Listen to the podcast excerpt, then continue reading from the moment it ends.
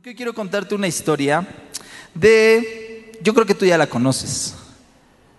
El título es Detente, no lo digas. Y te voy a hablar de un tema bien importante porque esta historia nos va a llevar a una práctica milenaria, a una práctica que yo le llamo un deporte, y es un deporte extremo, porque al final ese deporte extremo puede, puede llevarme a la destrucción. ¿verdad? Es una práctica que el pueblo de Israel empezó a experimentar, pero que al final ellos, ellos no vieron, no vieron una, una respuesta. Y más que este, este concepto, es algo que lo practicamos lentamente y como no es tan escandaloso ni tan vergonzoso, pues decimos, pues no pasa nada.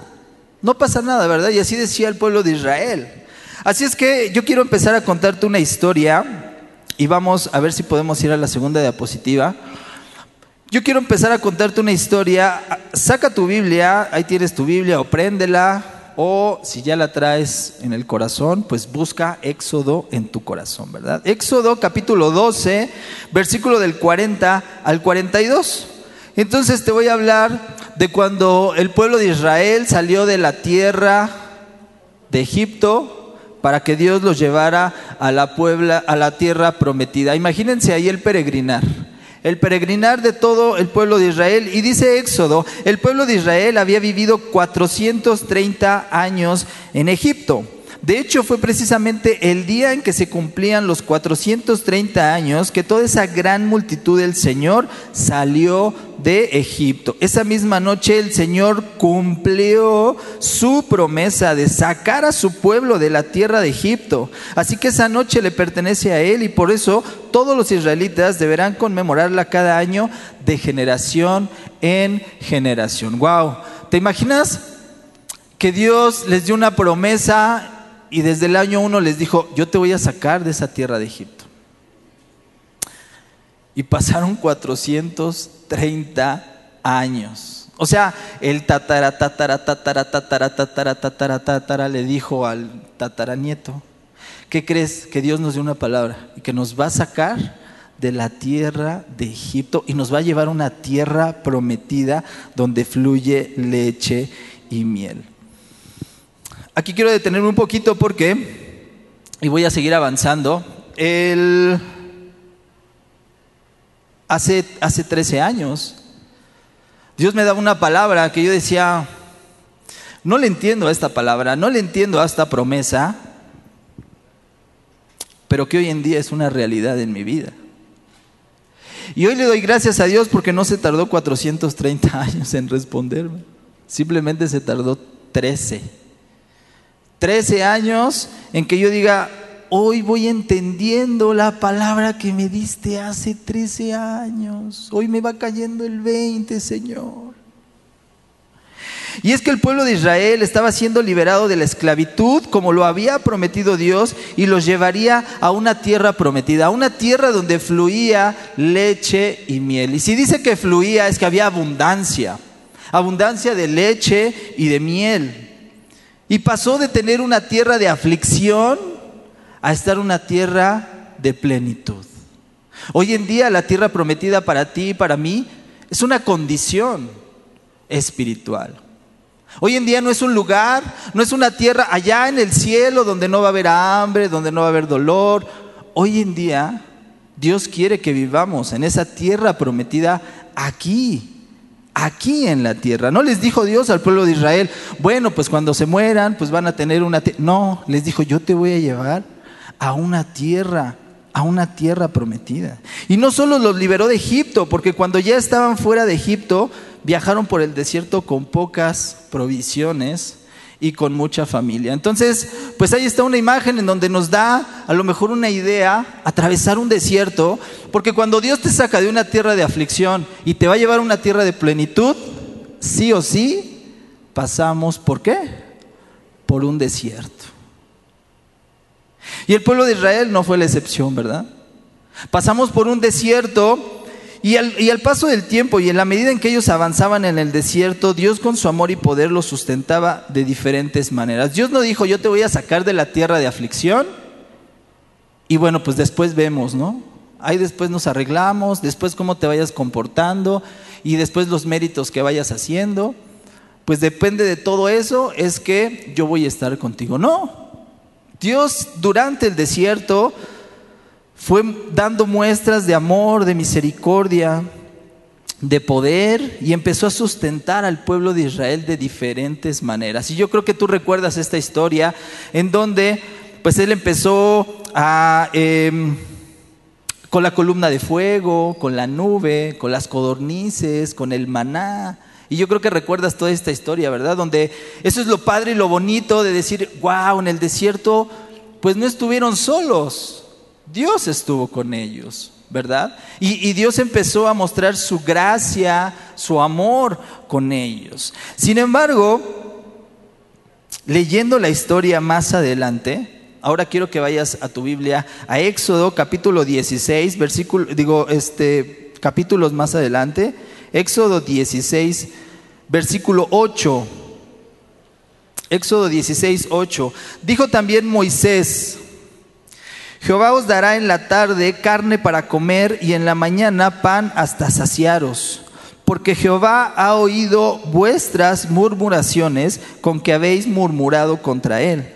Porque nosotros, ¿qué somos? Estaba hablando Moisés. ¿Nosotros qué somos?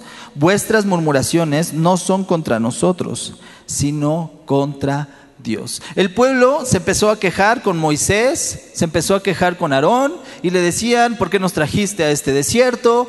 Nos hubiéramos quedado en Egipto, ¿para qué me trajiste? Nos vamos a morir de hambre. Aunque Dios había manifestado su poder y su amor, aunque Dios había traído provisión a ellos, ellos estaban hablando mal en contra de Dios. El pueblo de Israel había caído en algo que les, eh, los fue destruyendo lenta e inocentemente. Y es que digo inocentemente porque, pues es simplemente una queja, ¿verdad? Una charla, el decir a mí no me gusta esto, a mí no me gusta esto otro. Y el pueblo de Israel lo iba haciendo. Parecía ser que no le hacían daño a nadie, pero Dios conoce todas las cosas, ¿verdad? Y quiero contarte de algo que parece inofensivo, pero produce mucha destrucción. Y digo inofensivo porque pues es una práctica que se hacía de miles de años atrás. Ellos establecieron este deporte, y digo deporte porque a algunos les gusta practicar este deporte, ¿verdad? Sin embargo, esto como no es tan escandaloso y tan vergonzoso, pensamos que no es ofensivo. Sin embargo, trae mucha destrucción. Y déjame platicarte que este concepto, que todavía no te digo cuál es, es un condimento indispensable en muchas de las fiestas del mundo. No sé si tú has tenido la oportunidad de ir a una de las fiestas donde hay comida, bebida, hay de todo. Y este concepto es indispensable en estas fiestas del mundo, ¿verdad? Pero tristemente también se encuentra en las convivencias cristianas. De hecho, es uno de los pecados más tolerados por nosotros porque pensamos que es inofensivo, simplemente no le hago daño a nadie. Sin embargo, es uno de los pecados más destructivos, no solo para el individuo, para la familia, para la iglesia, para empresas, instituciones, negocios. Es algo que destruye. No es tan escandaloso, no es tan vergonzoso, pero sí es algo muy destructivo. Y quiero hablarte hoy de un concepto que se llama la murmuración, ¿verdad? Y como lo vimos en Éxodo hace, hace unos, unos momentos, la murmuración en su definición es conversación en perjuicio de una persona. Conversación en perjuicio de una persona. Quejarse entre dientes o en voz baja y tiene por fin u objetivo desacreditar a una persona o familia. Yo estaba en el buscador de internet buscando una imagen de murmuración y todas las imágenes aparecían así, como secreteándose algo, como diciéndose algo al oído, ¿verdad? Como si no quisiéramos que nadie más escuchara, porque a lo mejor no es algo bueno. Y eso estaba practicando el pueblo de Israel, a pesar de haber experimentado la gloria de Dios en el desierto, tristemente estaban hablando mal de Dios por no satisfacer, según ellos, sus necesidades. Y es que el pueblo de Israel no estaba hablando mal de Moisés, aunque estaban murmurando en contra de ellos y estaban diciendo que por qué los llevó al desierto, estaban murmurando en contra en contra de Dios. Estaban hablando mal de Dios. Estaban quejándose con Dios. ¿Por qué? ¿Para qué nos trajiste a este lugar? Estábamos mejor en Egipto y lo vamos a ver más adelante. De hecho, la murmuración de Israel en el cruce del desierto es una de las grandes cosas que nos hablan de un pueblo mal agradecido. Imagínense al pueblo de Israel ya juntándose todos, hablando mal de alguien, hablando mal de Dios. Sus quejas constantes provocaron la ira de Dios y le costó a Moisés entrar a la tierra prometida. Y es que cuando nosotros dijimos que la tierra prometida era un estado de plenitud, ¿verdad? Queremos que a lo mejor nuestra salud, queremos que las finanzas, queremos que mi relación con Dios vaya funcionando y vaya avanzando, pero hay algo que me está impidiendo no llegar a esa tierra, a esa tierra prometida. Y es que dice en números, acompáñame a números 14, 27, y ahí está en pantalla también, dice, ¿hasta cuándo oiré esta depravada multitud que murmura contra mí? Las querellas de los hijos de Israel que de mí se quejan. O sea, yo creo que si quieres ver triste y enojado a Dios, sin duda alguna hay que murmurar en contra de Él. Y es que hay una promesa que Dios te dio, hay una palabra que el Señor te dio, no sé si la semana pasada, el año pasado, hace dos años, hace cinco años, hace trece años. Y cuando empezamos a caminar en esa en esa ingratitud o mal agradecimiento por parte del, pueblo de Israel, empezamos a caer en murmuración. Y empezamos a hablar mal de las promesas de Dios. Esa promesa no era para mí. Ya pasó mucho tiempo, hija. Ya no le creo a Dios. No sé si esa promesa sea para mí. Ahora, algo que quiero resaltar es que no solamente se estaban quejando el pueblo de Israel. A mí no me gusta esto, o no me gusta esto otro. O, no solamente estaban teniendo una mala actitud en contra de Dios, estaban pecando. Y eso es algo que, que yo, pues yo decía a Dios, pues es simplemente una charla, es simplemente un comentario, no te lo tomes tan a pecho, Señor. ¿Por qué te lo toman? Porque eres así, Señor. No te lo tomes tan a pecho. Pues sí, nada más estamos hablando de la vida del hermano.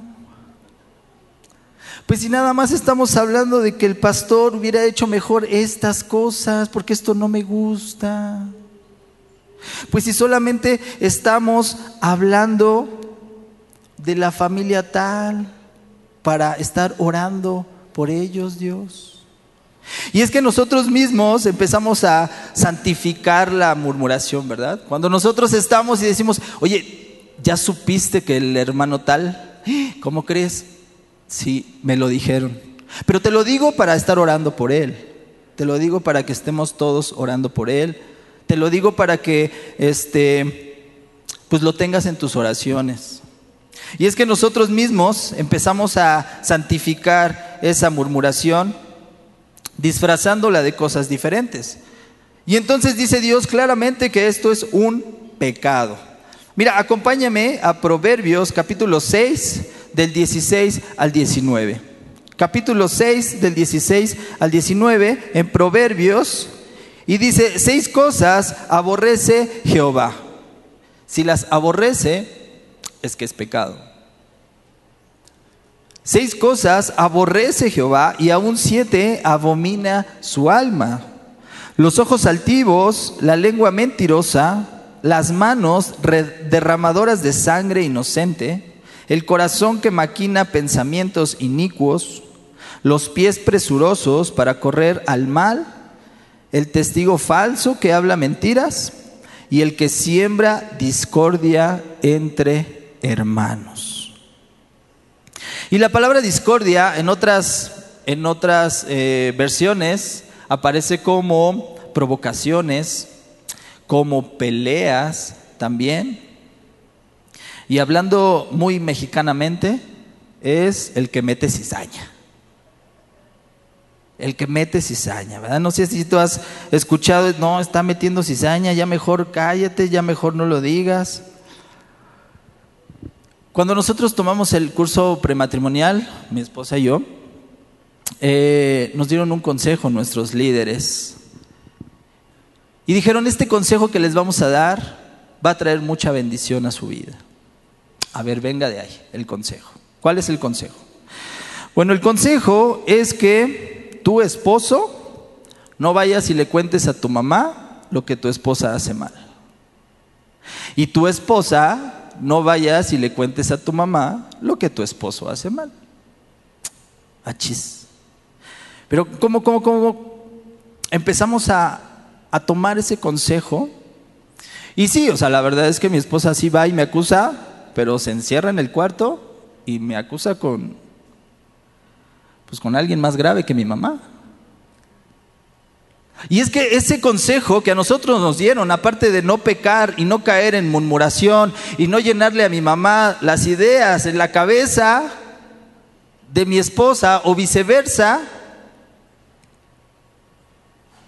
trajo mucha bendición a nuestra vida.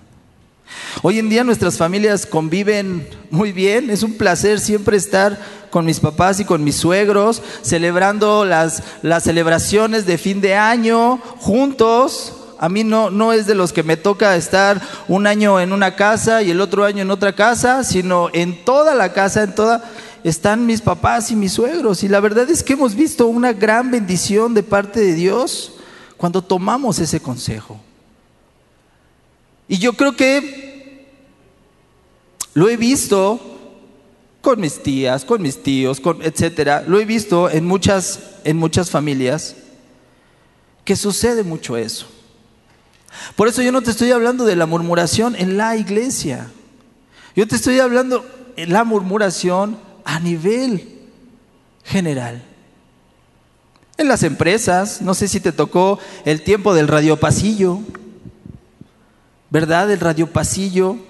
Oye, ¿ya escuchaste que van a a tal persona. ¿Cómo crees? Sí, y va a haber muchos y la verdad es que el jefe se está pasando de listo porque y empezamos a murmurar.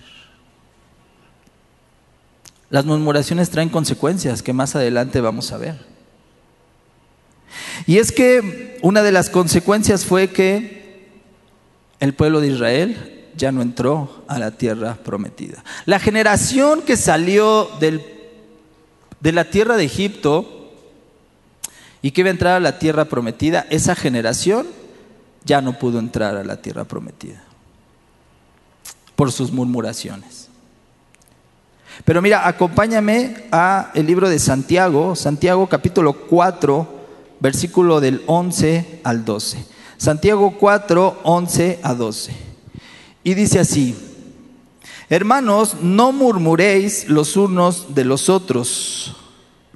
Y está hablando de los hermanos de otras iglesias, ¿sale? No de aquí de Mundo de Fe, está hablando de otros hermanos. Pero si tú quieres ponerle hermanos de Mundo de Fe, no murmuréis los unos de los otros. El que murmura del hermano y juzga a su hermano, murmura de la ley y juzga a la ley.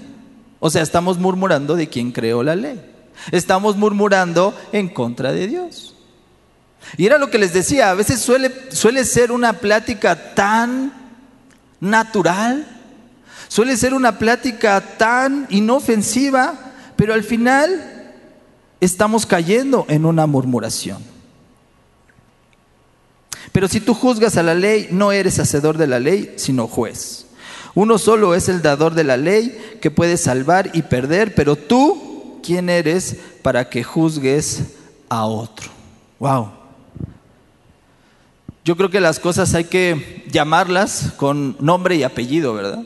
O sea, pasa como cuando están en una relación y se dan un beso y al otro día la chava le dice al chavo, oye, ¿y qué somos? ¿Pues amigos?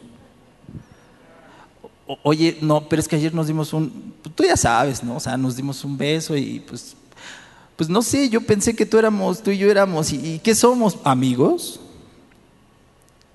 A veces cuando no le ponemos nombre y apellido a las cosas, hay poco compromiso de nuestra parte. Y la murmuración claramente la vimos en Proverbios, que es un pecado. No es una actitud incorrecta que tú tengas, no es una plática inofensiva que tú estés diciendo o hablando de tu hermano, simplemente es un pecado. Y como este pecado hay muchos que tienen una raíz y cuando murmuramos en contra de alguien, habla de la condición de nuestro corazón. Te voy a enumerar algunos sentimientos que producen que caigamos en murmuración. Hay algunos sentimientos que me producen caer en murmuración. Todo lo que tú hablas, todo lo que tú sientes, es porque así está tu interior. Y el primer sentimiento que yo quiero eh, compartirte es la incredulidad. Acompáñame a Deuteronomio capítulo 1, versículo 27. Deuteronomio 1:27, la incredulidad. O sea, después de que Dios los había sacado, le dijo, yo te prometí que te iba a sacar, te saqué. Yo te prometí que iba a estar en el desierto contigo y que te iba a dar provisión y lo hice. Ellos seguían incrédulos ante lo que Dios les había dicho de la tierra prometida. Y dice Deuteronomio 1:27, y murmurasteis en vuestras tiendas diciendo, o sea, imagínate esta escena, y murmurasteis en nuestras tiendas, ellos en el desierto, con sus casas de campaña, sus tiendas, sentaditos, comiéndose el maná como botana, que hoy en día sería un late sin azúcar, bien cargado, diciendo, porque el Señor nos aborrece, nos ha sacado de la tierra de Egipto para entregarnos en manos de los amorreos y destruirnos. Eso no era cierto. Lo que ellos estaban diciendo, eso no era cierto. Dios no los había sacado de Egipto para destruirlos en el desierto. Ellos habían cambiado la perspectiva que Dios les había dicho. Dios les había dicho, te voy a dar una tierra prometida, pero ellos, por su incredulidad y por no creer en las promesas de Dios, empezaban a murmurar. Y la incredulidad que había en su corazón empezó a murmurar en las tiendas. Ahora no lo decían en el público, ¿verdad? No lo decían abiertamente ni se paraban en una plataforma. Estaban en unas tiendas metidos diciendo, Dios nos aborrece, Dios no nos quiere, Dios nos trajo para destruirnos. Dios prometió a Israel que les llevaría una tierra prometida y que se las entregaría. Y una vez el pueblo vio dificultades y en lugar de creer la promesa de Dios, no creyeron a su palabra y murmuraron contra Dios. Y no solamente eso, atribuyeron malos propósitos. La incredulidad nos llevaría a hablar mal de Dios. No estás cumpliendo tu palabra, no estás cumpliendo lo que tú me dijiste, lo que prometiste, la palabra que tú me diste el año pasado, no la estás cumpliendo, Dios. Pues así como quieres que yo avance. El punto número dos, la envidia. Acompáñame a Mateo capítulo 20, versículo del 10 al 13, la envidia. Al venir también los primeros, ya conoces también esta historia un poquito de el padre de familia que contrata a algunos trabajadores, algunos jornaleros. Dice, y al venir también los primeros pensaron que habían de recibir más, pero ellos recibieron cada uno un denario. Y al recibirlo murmuraban contra el padre de familia, diciendo, estos postreros, o sea, estos que llegaron después, han trabajado una sola hora y los has hecho iguales a nosotros, o sea, les has pagado casi lo mismo, que hemos soportado la carga y el calor del día. Él respondiendo, el padre de familia, dijo a uno de ellos, amigo, no te hago agravio, ¿no conveniste conmigo en un denario? Y es que a veces nosotros estamos aquí cada domingo, hacemos nuestro devocional, servimos en la iglesia, nos conectamos y vemos que el hermano que viene cada 20 días está como mejor que yo. Y decimos, Dios, entonces ¿dónde está tu lógica? Entonces, ¿por qué el hermano que no hace esto, que yo sí lo hago? El hermano que no hace esto, que yo sí lo hago. Bueno, pues eso se llama envidia en mi corazón. La envidia me hace caer en murmuración. Y estos jornaleros murmuraban en contra del padre de familia. Y hay toda una enseñanza detrás de ese pasaje. Pero al final ellos estaban hablando mal del Padre, porque les estaba pagando igual a los que trabajaron ocho que a los que trabajaron una. Y eso se llama envidia. Y la envidia me provoca que yo esté murmurando de la gente. El tercer punto es la, y yo creo que ya te lo imaginas, ¿verdad? Es la ingratitud. Es la ingratitud.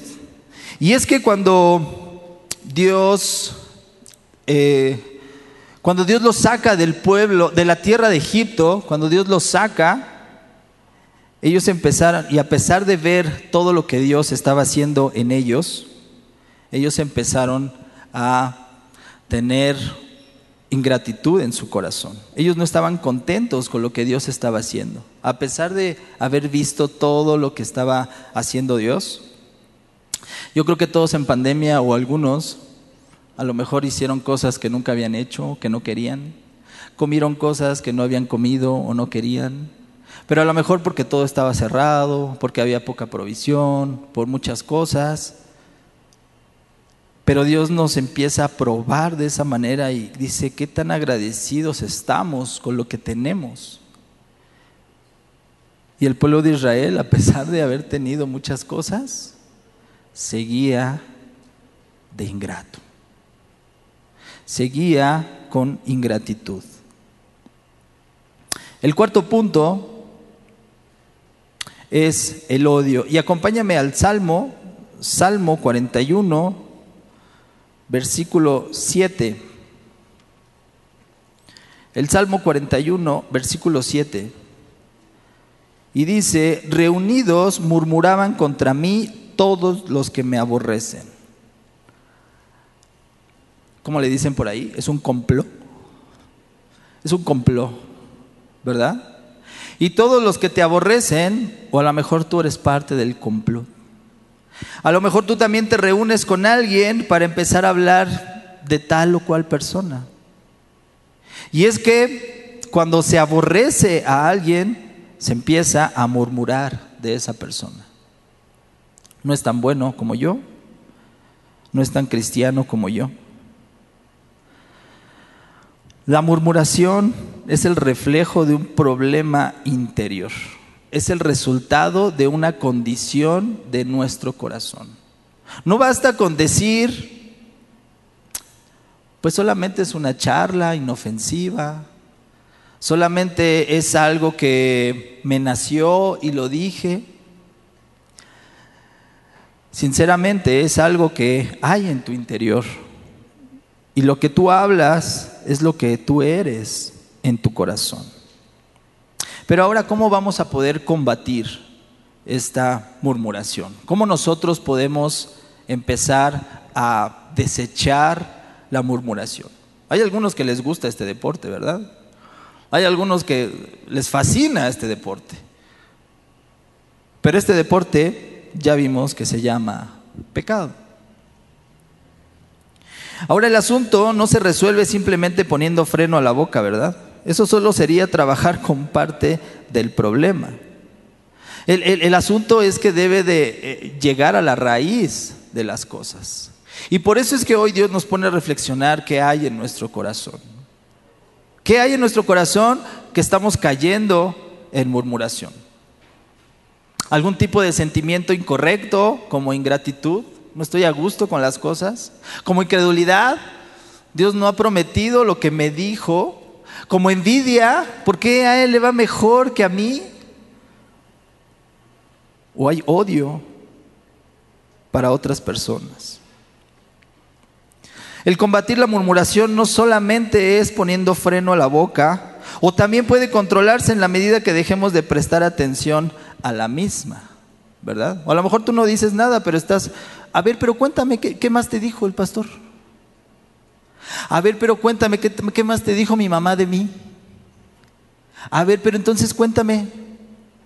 Y a lo mejor tú le pones freno a la boca, ¿verdad? Pero ¿qué tal? Damos pie a escuchar esos comentarios o murmuraciones que al final después penetran en nuestro corazón haciendo un daño tremendo. Por eso les decía al inicio que esto suele ser como muy inofensivo, no es tan escandaloso, es muy inocente, pero al final es muy destructivo. Porque ya cuando vemos, pues la familia ya está dividida, el papá empieza a hablar mal del hijo, el hijo empieza a decir, pues es que tú no eres como el papá de mi amiga, es que tú no eres como el papá de mi amigo. Y el papá empieza a decir, ojalá Dios me hubiera dado un hijo diferente. Y empezamos a murmurar. Y entonces al final empieza a haber división, división en la familia. Pero hay, hay algo mucho más trascendente que podemos ocupar para combatir la murmuración. Quiero que me acompañes a Éxodo capítulo 16, versículo del 2 al 4. Éxodo 16, del 2 al 4. Y dice de la siguiente manera, y toda la congregación de los hijos de Israel murmuró contra Moisés y Aarón en el desierto. Y les decían los hijos de Israel, ojalá hubiéramos muerto por mano de Jehová en la tierra de Egipto, cuando nos sentábamos a las ollas de carne, cuando comíamos pan hasta saciarnos, pues nos habéis sacado a este desierto para matar de hambre a toda esta multitud. Sus quejas, sus murmuraciones estaban diciéndolo. Pero Jehová dijo a Moisés, He aquí yo os haré llover pan del cielo y el pueblo saldrá y recogerá diariamente la porción de un día para que yo lo pruebe si anda en mi ley o no. Ellos tenían un problema, la murmuración. ¿Y Dios cómo atacó la murmuración? Con pan del cielo. Como diciendo, te voy a mandar pan del cielo para que ya no estés murmurando. Y fíjate, ven conmigo a Juan capítulo 6, versículo del 31 al 35. Y aquí es donde Dios nos dice, para calmar esa murmuración que tiene el pueblo de Israel, y que hasta hoy en día es un deporte que se practica en todos lados, la murmuración, necesitamos antes de comer esa murmuración, necesitamos algo diferente. Y dice en Juan capítulo 6, versículo del 31 al 35, nuestros padres comieron el maná en el desierto, como está escrito, pan del cielo les dio a comer. Y Jesús les dijo, de cierto, de cierto os digo, no os dio Moisés el pan del cielo, mas mi Padre os da el verdadero pan del cielo. Porque el pan de Dios es aquel que descendió del cielo y da vida al mundo. Le dijeron, Señor, danos siempre de este pan. Jesús les dijo, yo soy el pan de vida. El que a mí viene nunca tendrá hambre y el que en mí cree no tendrá sed jamás. Hoy que estamos en la semana y si tú llevas tu devocional, estamos intentando crear esa disciplina de ayuno. Estamos intentando cambiar esos alimentos físicos por empezar a probar esos alimentos espirituales, ¿verdad? Y privarnos de algunos alimentos. Y hoy en día, hoy Jesús nos dice con esta palabra que Él es el pan de vida. Él fue el maná del cielo para calmar la murmuración del pueblo de Israel. Para calmar una murmuración que a veces tú y yo hacemos o realizamos, necesitamos ese pan del cielo.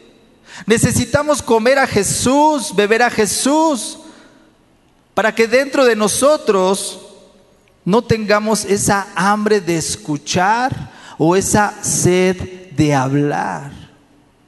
Porque Él es el único que calma las murmuraciones. Hoy en día muchas familias son afectadas por la murmuración, tristemente. Matrimonios son divididos por la murmuración. Y yo les decía, el consejo que me dieron en el pre. Gracias a Dios, mi matrimonio lo tomó como un hábito. Y en lugar de ir a quejarme con mi mamá y decirle, mamá, es que Sharon no hace tan rico de comer como tú. O en lugar de que mi esposa vaya con su papá y le diga, ay papá, es que Chucho no es tan trabajador como tú. Y quejarnos y murmurar y dividir nuestro matrimonio, hoy en día hemos decidido no caer en murmuración. Las quejas entre los hermanos son la puerta de entrada a la división. No sé si ubicas, te acuerdas de esta historia en el libro de Hechos, capítulo 2, donde el Espíritu Santo desciende sobre los hermanos que estaban todos como unidos, unánimes, juntos. No dice la Biblia, y bueno, cayó en la división que había en los hermanos. No dice eso. ¿Queremos un matrimonio bendecido o dividido? Yo creo que bendecido, ¿verdad? No me contestaron, pero veo sus caras de bendecido. De que me contestaron de bendecido. Tener un corazón agradecido a Dios en todo momento. Mira, yo recuerdo que cuando eh, nació mi hija, pues estuvo 15 días en el hospital y eran pocos los, los, pronósticos favorables. Y yo sé que todos pasamos situaciones difíciles, desiertos. Acuérdate que para salir de la aflicción y llegar a la plenitud hay que pasar un tiempo de desierto. Y mi esposa y yo sabíamos que algo bueno iba a venir de todo esto y nos animamos a dar gracias en medio de la dificultad. Y era un gracias que te sale así de gracias. Al principio es así, pero después es tan natural. Decirle, Dios, gracias.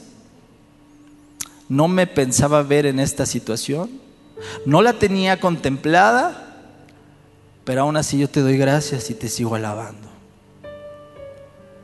No fue así la actitud del pueblo de Israel. Pon tu ejemplo en la familia. Desde casa uno empieza a ver si hay murmuración o no hay murmuración. Desde casa uno empieza, hay un, un hermano que nos comentaba que a sus hijos no les permite hablar mal del gobierno de cualquier gobierno, del de ahorita, del de hace seis años, del de hace doce. Dice, yo no les permito hablar mal del gobierno. ¡Wow! Pon el ejemplo en tu familia. Si tienes que resolver algo con alguna persona, ora a Dios y enfrenta el problema. Mira, es más fácil que enfrentes con el hermano y digas, hermano, la verdad me siento un poco lastimado por lo que usted me dijo la otra vez. Que decir, ay, es que el hermano Carlos, otro, otro Carlos, ¿eh? Otro Carlos, tú no, otro Carlos. Es que el hermano Carlos, ¿qué crees? Tengo que contar algo. Es que el hermano Carlos no me saludó ese día. Y yo digo que trae algo contra mí seguramente.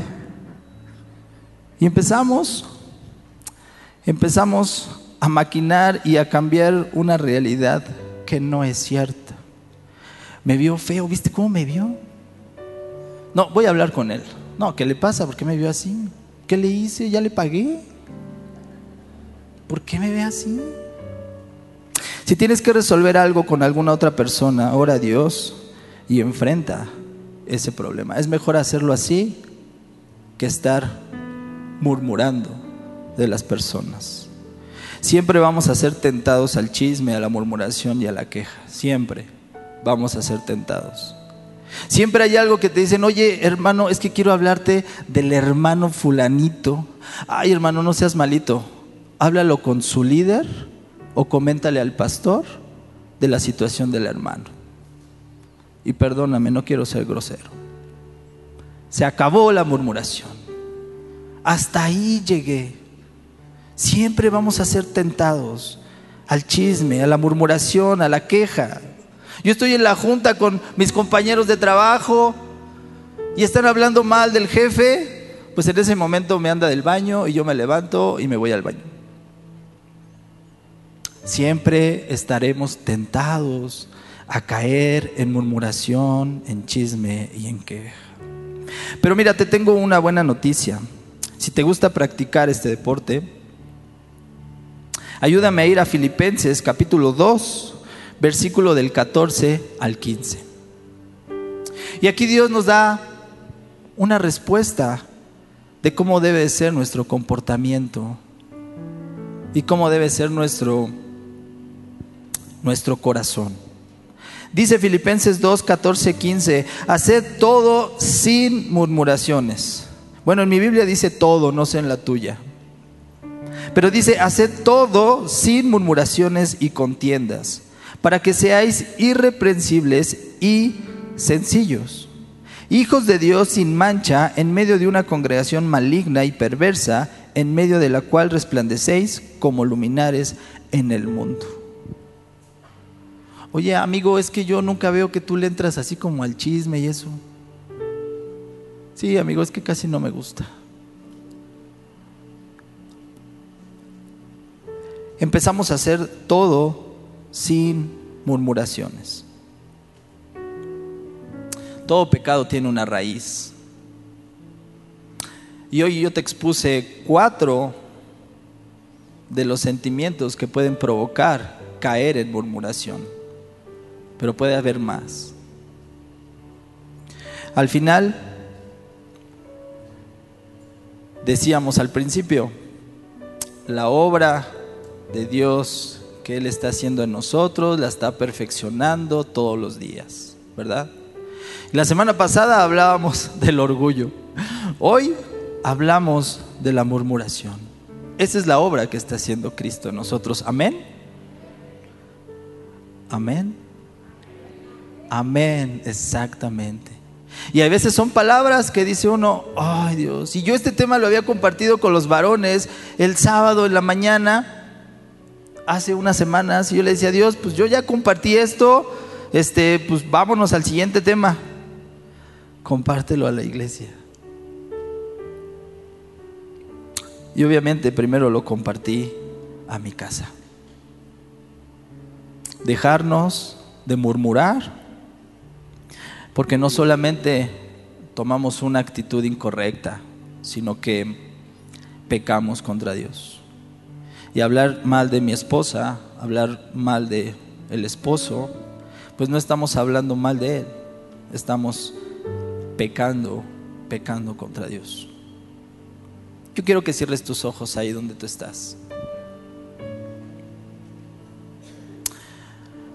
Yo sé que Dios te puso a reflexionar, al igual que a mí, en todas aquellas cosas que he estado haciendo que provocan que yo caiga en murmuración, en mi familia, en la iglesia, en mi trabajo. Pero hoy Dios quiere seguir perfeccionando nuestro corazón.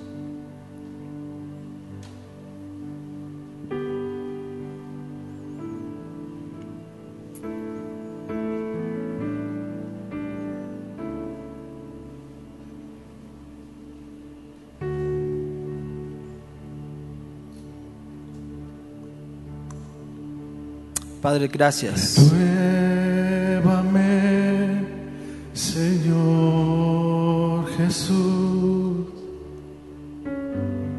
Ya no quiero ser igual. Tú quieres lo mejor de nosotros, Jesús. Renuévame, Señor Jesús. Tú quieres cambiar nuestro corazón, Jesús. Pon Ayúdanos a identificar, Señor, aquellas cosas que debemos cambiar. Porque todo lo que hay dentro de mí Examina. necesita ser cambiado,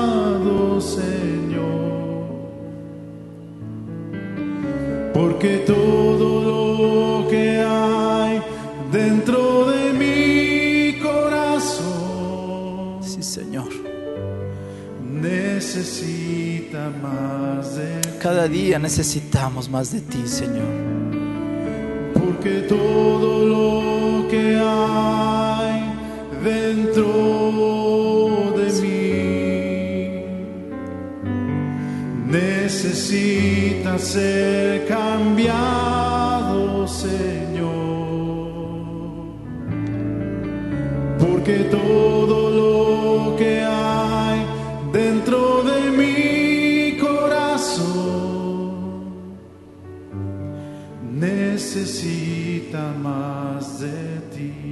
Padre, sigue ayudándonos a identificar qué hay en nuestro corazón.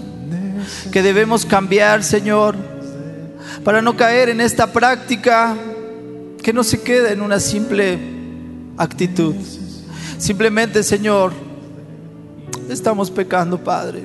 Y si hemos pecado en contra de ti, y si no hemos creído en alguna de tus promesas, Señor, y si ha pasado por nuestra mente que tú ya no vas a cumplir lo que habías dicho, perdónanos. Perdónanos, Señor, por haber murmurado en contra tuya. Perdónanos, Señor, porque no queremos que a causa de la murmuración no cumplir el propósito, Señor. Perdónanos porque queremos llegar y habitar esa tierra prometida que tú nos has dicho, Señor. Rompe todo tipo de murmuración, Señor, de queja, de chisme. Rompe lo que hay en nuestro corazón, Señor, que ha desatado que nosotros caigamos en esa práctica, Padre. Porque todo lo que hay dentro de mí necesita ser cambiado, Señor. Porque todo lo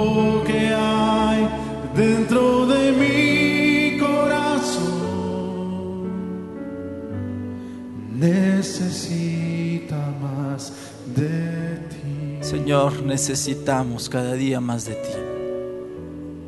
Necesita más de ti. Tú eres nuestro pan de vida. Necesita más de ti. Tú eres nuestro pan del cielo, Señor. Gracias por bendecir esta palabra, Señor. Que quede grabada en nuestro corazón, Señor. Gracias porque te ocupas en edificar nuestras vidas, Señor. Gracias, Señor, por tu bendita y poderosa palabra. Te bendecimos en esta tarde, Señor. Y te damos gracias por tu amor, por tu fidelidad. Gracias nuevamente, Señor. En el nombre de Jesús. Amén y amén. Dale un fuerte aplauso al Señor.